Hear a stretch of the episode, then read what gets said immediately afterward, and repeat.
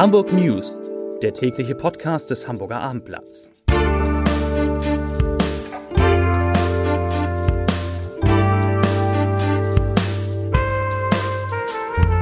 Herzlich willkommen. Mein Name ist Lars Heider und heute geht es um die Frage, ob man in Hamburg lieber eine Wohnung kaufen oder doch mieten sollte. Weitere Themen. So war die Lage am ersten Ferientag am Hamburger Flughafen. So sorgte ein Mann mit einer Waffe in Schnellsen vor Aufregung und so heißt der Hamburger Unternehmer, der heimlich still und leise Mehrheitsaktionär der Lufthansa geworden ist. Dazu gleich mehr. Zunächst aber wie immer die Top 3, die drei meistgelesenen Themen und Texte auf abendblatt.de. Auf Platz 3 Staugefahr zum Ferienstart, wo es besonders eng wird. Auf Platz 2 Mieten oder kaufen, das bezahlen Hamburger fürs Wohnen. Und auf Platz 1 Tarifstreit eskaliert, einigt euch endlich, da geht's um den Hafen. Das waren die Top 3 auf abendblatt.de.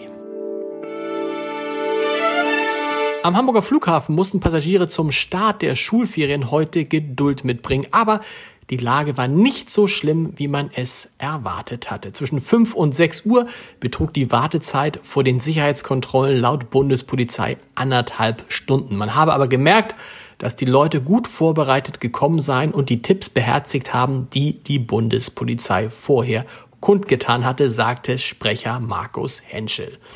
Flughafensprecherin Katja Bromm nannte die Lage ruhig und stabil. Sie riet den Reisenden trotzdem, rechtzeitig vor Abflug zum Airport zu kommen, so zweieinhalb Stunden, vielleicht sogar noch einen Tick früher.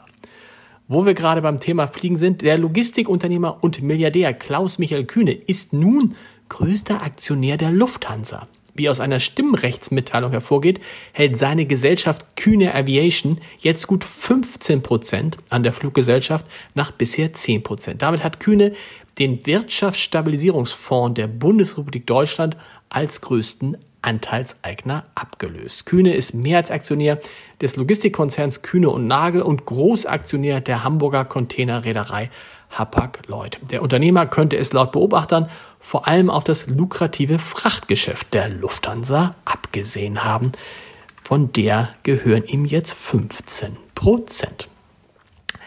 Als Konsequenz aus den pandemiebedingten Lerndefiziten vieler Schülerinnen und Schüler in Hamburg schlägt die Bürgerschaftsfraktion der Linken vor, die Schulzeit um ein Jahr zu verlängern. Die linken Fraktionschefin Sabine Böddinghaus sagt dazu, ich zitiere, so erhalten die Kinder und Jugendlichen die Chance, Versäumtes in Ruhe nachzuholen, ihre sozialen Beziehungen aufzubauen und zu festigen und damit die Voraussetzungen für nachhaltiges Lernen im eigenen Takt zu schaffen. Zitat Ende. Im Rahmen eines Schulversuchs soll den teilnehmenden Gymnasien ermöglicht werden, die Zeitdauer bis zum Abitur von acht, dem sogenannten G8, wieder auf neun Jahre zu verlängern.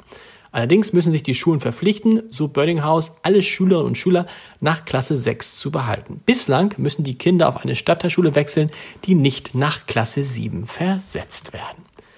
Moderatorin Anke Hanak ist mit ihrer Klage gegen den Norddeutschen Rundfunk wegen entgangener Honorare gescheitert. Das Hanseatische Oberlandesgericht urteilte heute, Hanaks Berufung gegen das Urteil des Landgerichtes vom vergangenen Jahr werde zurückgewiesen. Wie die Vorsitzende Richterin in der Urteilsbegründung sagte, habe auch bei der Zeugenvernehmung nicht geklärt werden können, wer die Wahrheit sage. Aussage stand gegen Aussage.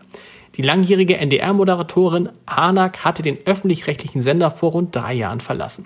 Sie fühlte sich nach ihrer Babypause ausgeputet. Obwohl sie fünf Arbeitstage pro Woche angeboten habe, sei sie zunehmend bei Einsatz und Dienstplan ignoriert worden, so Hanak. NDR-Funkhausdirektorin Sabine Rosbach hatte dagegen vor Gericht gesagt, Hanak habe nur drei Tage angeboten.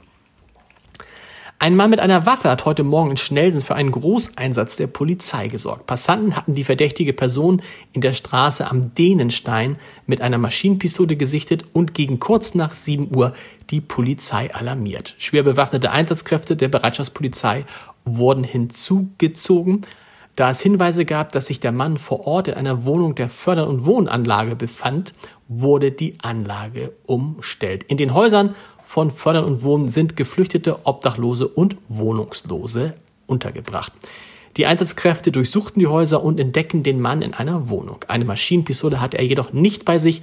Es handelte sich nur um eine Softwarewaffe und die wurde natürlich trotzdem sichergestellt. Da der Mann psychisch auffällig ist, soll er nun einem Amtsarzt vorgestellt werden.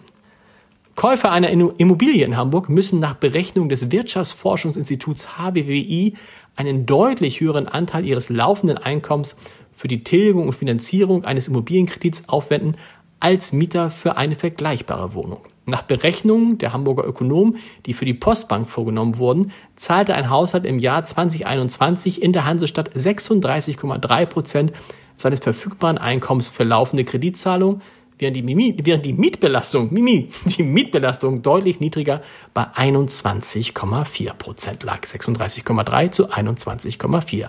Das HWWI betrachtete dafür eine 70 Quadratmeter Wohnung. Die Finanzierung des Kredits erfolgte zu einem Zinssatz von 1,6 Prozent. Das waren noch Zeiten. Das Eigenkapital betrug 20 Prozent. Die Anfangstilgung lag bei 3 Prozent. Zum Podcast-Tipp des Tages. In dem Podcast, den ich gemeinsam mit Dieter Lenzen, dem ehemaligen Präsident der Universität Hamburg, mache und der wie jetzt heißt, fragen wir uns beide, was hat eigentlich Robert Habeck unser Bundeswirtschaftsminister, was andere Politikerinnen und Politiker nicht haben und warum wird er so gefeiert? Die Antworten hören Sie unter www.abendblatt.de slash podcast. Und wir hören uns morgen wieder mit den Hamburg News um 17 Uhr. Bis dahin, tschüss.